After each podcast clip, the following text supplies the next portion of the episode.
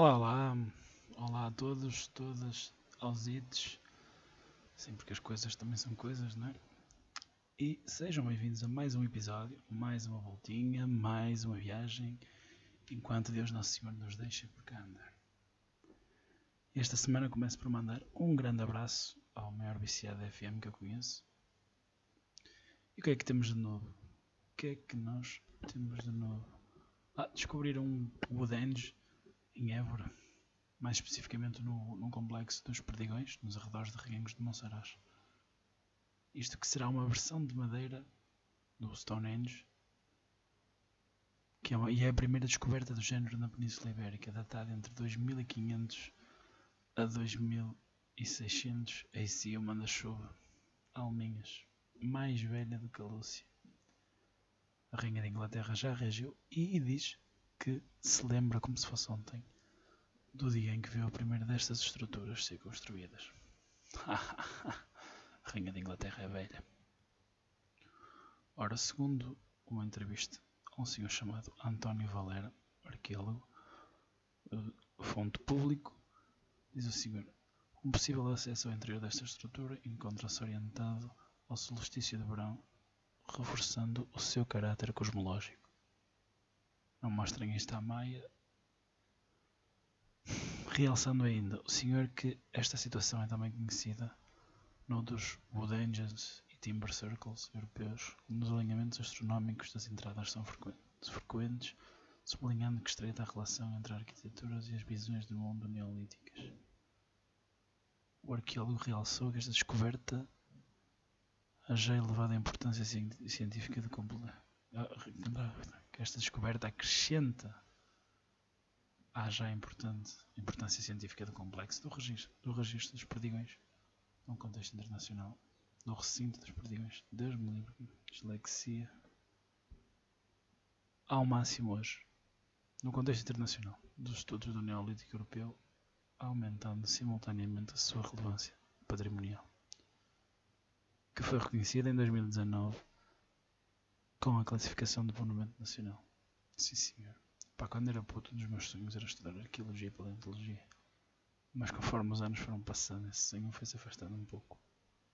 E há um tempo aqui na mente desperta alguma curiosidade, enquanto óbvio. Vou lendo um artigo ou outro, mas já não, já não tenho em mim o fogo que tinha quando era criança. Mas andava sempre à procura de livros e essas coisas. Ver filmes. Enfim. No entanto, acho fantástico este tipo de descoberta uh, uh, se verifique e todo tipo de, coisas assim que, que nos tragam maior entendimento sobre o nosso passado, com certeza nos vai ajudar a encarar o futuro da melhor forma. Pelo menos em teoria. E o que é que aconteceu mais esta semana?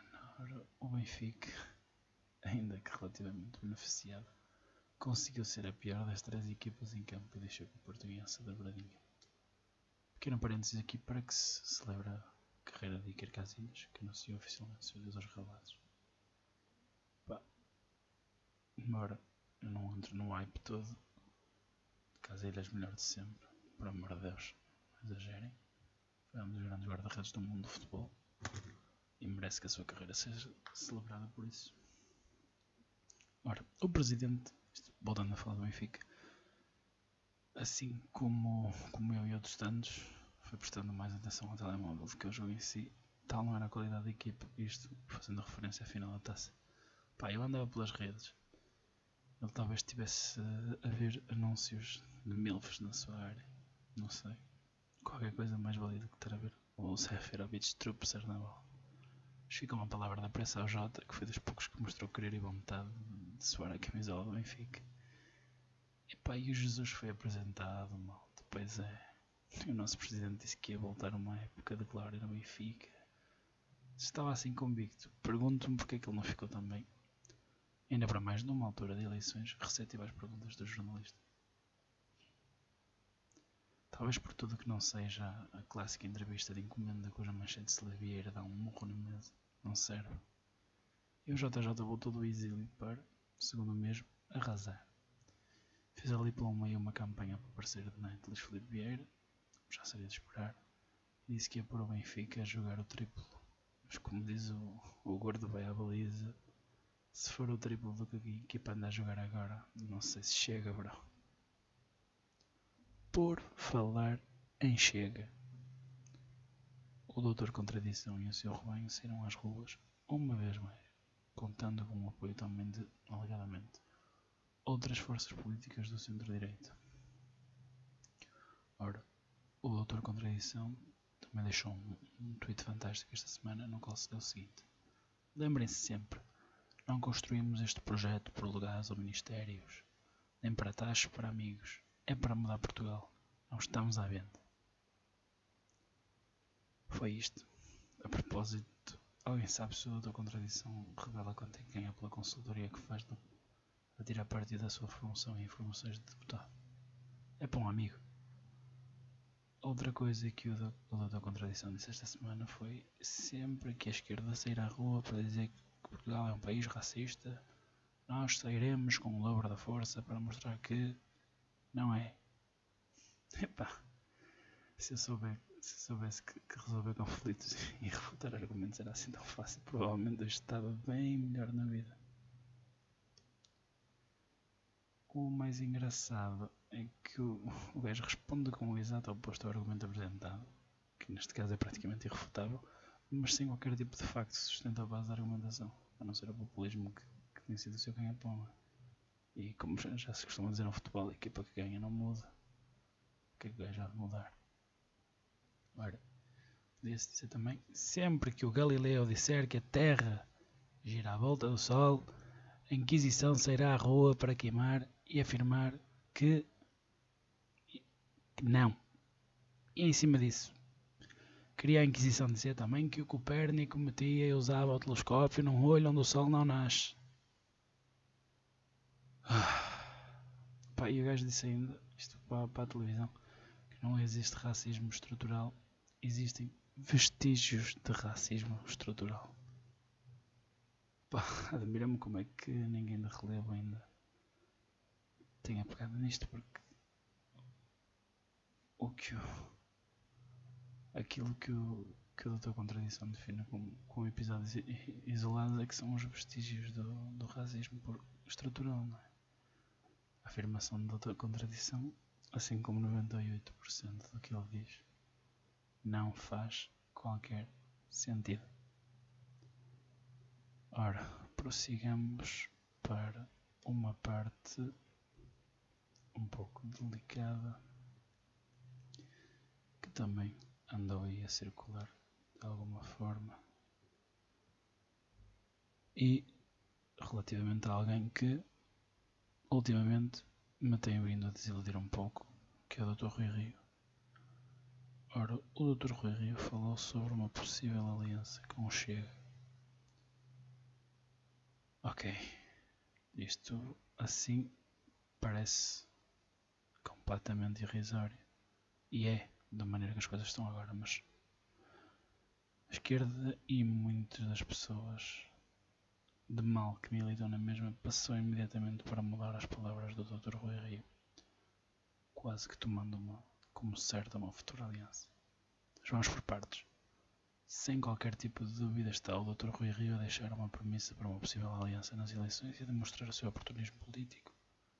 E um lado que não reconhecia até agora, como quase um semi-vale tudo para que se cumpra o objetivo. Ok. Seria também um bocadinho ingênuo da minha parte pensar que alguém que anda na política, por muito boa pessoa que possa aparentar ser, não se ia vender um pouco para chegar e cumprir os seus objetivos. Alguma coisa chega onde está. Mas vamos agora no segundo ponto. Convém não esquecer que o nosso Primeiro-Ministro, um jurista, fez mesmo com os comunistas e os bloquistas e, pondo estes últimos de lado, apesar de conhecer poucas pessoas tolerantes dentro do mesmo partido, ser comunista e ser fascista é, na prática, a mesma coisa virada para lados diferentes. Não, não é para o líder do partido ser um velhinho serralheiro que qualquer dia se vai perder a caminho da Assembleia para casa, da Assembleia para casa e pelo nosso país o comunismo do Cunhal ter sido uma força da oposição ao Salazar que muda a implicância histórica e a ineficiência do comunismo. O comunismo matou mais gente que o fascismo. E... Mas é. Pá. São, são duas merdas que. Como diz o bico de âncora mais uma vez, merda por merda que se limpem. Um é, é direito a assumir que é uma política de merda.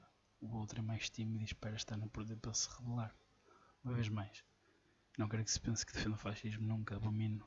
É horrível, nunca mais. Agora, isto só para dizer que odeio o comunismo de igual forma. Terceiro ponto. O que na minha ótica muita gente e, e de muita gente que não tem um cavalo apostado nesta corrida, ou seja, que não tem qualquer tipo de interesse pessoal em partilhar coisas do PS, do PSD, do Bloco, que não, tá, que não tem um, um endgame com isso, não dá a pensar mais à frente. O que o Dr. Rui Rio quis dizer foi que se o Chega se tornasse um partido mais moderado, pode haver uma, uma liderança. Isto, em termos políticos, faz todo sentido. Porém, as pessoas não conseguem desdobrar-se do Chega atual e demonizam o Rui Rio por tal afirmação. A verdade é que o Dr. Rui Rio também, convenientemente, se esqueceu que um Chega moderado já existia e é o CDS. E convenientemente, porque de momento, se formos daquelas, daquelas pessoas que acreditam em sondagens, o Chega está mais forte que o CDS. E o, o PSD tem noções que tais declarações não vão deixar o, o CDS ofendido. E sem estar receptível a, a formar governo no futuro, caso o, o, o PSD precise o CDS está mais disponível que eu no meu ano de calor depois do 13 fino. Quarto, claro que o anormal do Diogo Faro foi pegar na imagem do, do Chega atual e tentar pintar o Rui Rio como fascista e amigo do Chega e das suas visões. É certo que o Rui Rio veio a público dizer que Portugal não é racista, o que acha que não é racismo em Portugal. E ainda que a meu ver errado, é uma opinião e quem é que não tem um amigo ou uma amiga que acha isso. são pessoas que merecem menos respeito por isso? Não. Merecem que lhes seja explicado o porquê de estarem errados e não que as suas palavras sejam instrumentalizadas para, que se, para se alimentar a ignorância pegada e o. Agora, abrir aspas, mostrar que sou o que se vive nas redes sociais. Ah, mas então o Ventura não disse o mesmo? Qual é a diferença? Pergunta a clássica voz de fundo com a cabeça feita de madeira. A diferença é que o Rui Rio sempre se mostrou uma pessoa de caráter e, e não saiu às ruas com neonazis. Por isso, no mínimo, será merecedor de um, de um benefício da dúvida e de um esclarecimento.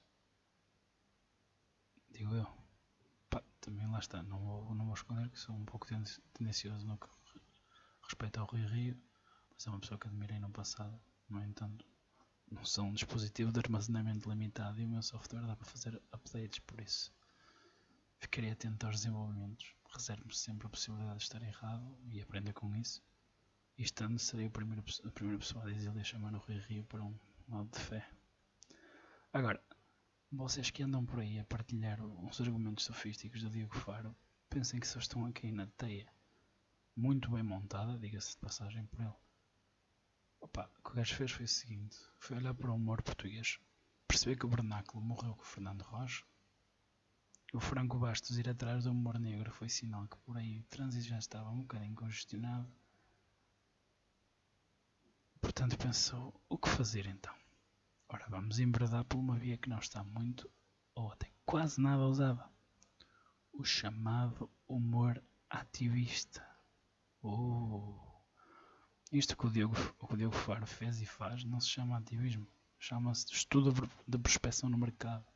E vocês amigos e amigas são alvos do estudo e parte da aplicação do mesmo.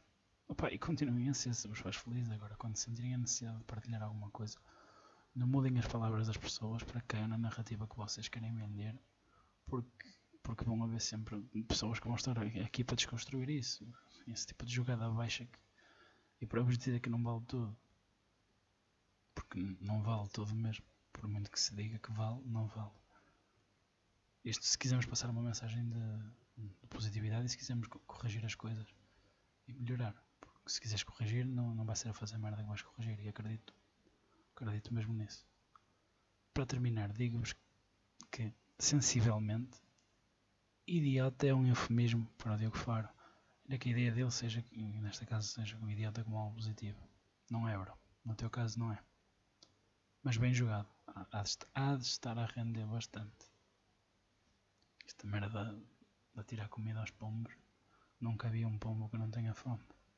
Ou pelo menos que não vá atrás do pão na mesma. Mas realmente não sabe se tem fome ou não. Só interessa o pão. Parabéns, parabéns pela merda que estás a fazer, primo. Como gosto de terminar sempre com mensagens de esperança, acabei de ler agora uma que existem cerca de 150 vacinas a serem testadas para a Covid no momento. No entanto, a OMS diz que pode nunca vir a haver uma, vir a haver uma cura. Isto é tipo aquela clássica com gajo quando é puto. Vira-se Hitler para os judeus. Hoje vamos comer carne de porco. E eles. Já desalmadamente. Até o Hitler dizer calem-se, as partes. Então a do. Hoje metade vai para casa e os gajos. E o Hitler antes. Traz a motosserra. É um pouco isto que. eu sinceramente costumo, costumo crer que não se vai encontrar uma vacina. Se pensar nos progressos que já foram feitos desde o início da pandemia. Se calhar também é um bocadinho pelo facto da OMS estarem a ver com, um bocadinho com a imagem do Pedro e o Lobo. E são um bocadinho o Pedro na história, que anda sempre a mudar de opinião. Mais vezes que a Cristina Ferreira. A propósito, a Teresa Guilherme vai, vai voltar a apresentar o Big Brother. E o Cláudio Ramos é oficialmente aquela gaja que andou a comer o primaço que deu um tempo com a ex para pensar. Mas depois o primaço viu o erro, cometeu e que comeu e cagou-lhe na cabeça chocolate. Mais pequenas coisinhas a serem mencionadas antes de terminar. Para quem gosta de MMA, Khabib vs Gage, dia 24 de outubro. Olé, Khabib vs Jorge Saint-Pierre, se Khabib ganhar em abril. Olé, olé. Vamos esperar que sim e que se possa ver dois melhores de sempre enfrentarem-se. Entretanto, vamos também esperando que o Bellator anuncie a data do combate do nosso Pedro Carvalho contra o atual campeão Featherweight e Lightweight. Patrício Canis Pitbull. Já está na altura. O rei Juan Carlos. Depois de se descobrir que era um, um, um homem cuja honestidade roçava os níveis do, do Ricardo Salgado, saiu de Espanha para o exílio. Ontem estava a ler que ainda esteve aqui para Portugal, mas o que parece partiu para a República Dominicana. Há quem fale que o, que o monarca deve ter o, orgulho destroçado, de rei exilado, de homem que acabou com a ditadura, é criminoso. Podia ser pior, não acha? Pá, em alguns países, quando se é desonesto e criminoso, vai-se preso. Digo eu. Podia ser um bocadinho pior. Principalmente porque agora já, hoje já dizem que, que não se sabe onde é que ele está. Que pode estar numa quinta, nos primeiros quaisquer conhecia da infância. Este, o pessoal da monarquia é incrível. Vale tudo. Pá, és um merda. Só. Para nós também, portanto, não te queres esconder aqui na nossa quinta. Está-se a cagar para o que se passou. Foda-se. Não interessa. O nosso sangue é azul. Somos todos. Deus me livre. Enfim. O primaço que passou do e porque não te calhas porque não te escondes. Hóstia, tio, de onde estás? Pá, ficamos por aqui. Deixo o aviso que em breve, não sei exatamente quando, mas está para breve, voltarão alguns episódios com convidados. Já estão a ser feitos retomados, bom, contacto nesse sentido. De resto, são as frases da praxe. Partilhem esta cena, se não for pedir muito. E mantenham-se em segurança. Usem máscara. Cuidado com os faros desta vida, amigo. Não sejam pombos. Pelo menos isso. Não sejam pombos. Até para a semana.